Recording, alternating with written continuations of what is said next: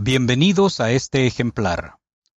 El respeto hacia todos los hijos de Dios. El presidente Russell M. Nelson nos ha instado a ensanchar nuestro círculo de amor para abarcar a toda la familia humana.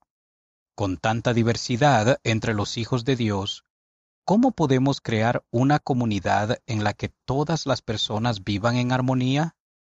En su artículo Establecer Sion, el elder Garrett W. Gong del Quórum de los Doce Apóstoles nos invita a unificar nuestro corazón y mente al invitar a todos a venir a Cristo. El artículo Superar el racismo y los prejuicios, podemos edificar puentes, puede ayudarnos en nuestro esfuerzo por llegar a ser uno. Ciertamente, llegar a ser uno empieza al hacer y guardar convenios con nuestro Padre Celestial. Aprenda más en Convenios, Ordenanzas y Bendiciones por el elder Randy D. Funk de los 70.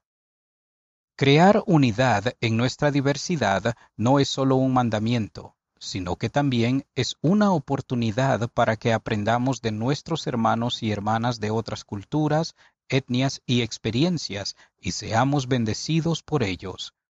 Esperamos que el ejemplar de este mes nos ayude a todos a vivir más unidos en Cristo. Atentamente, Elder Walter F. González de los 70, asesor de la revista Liaona.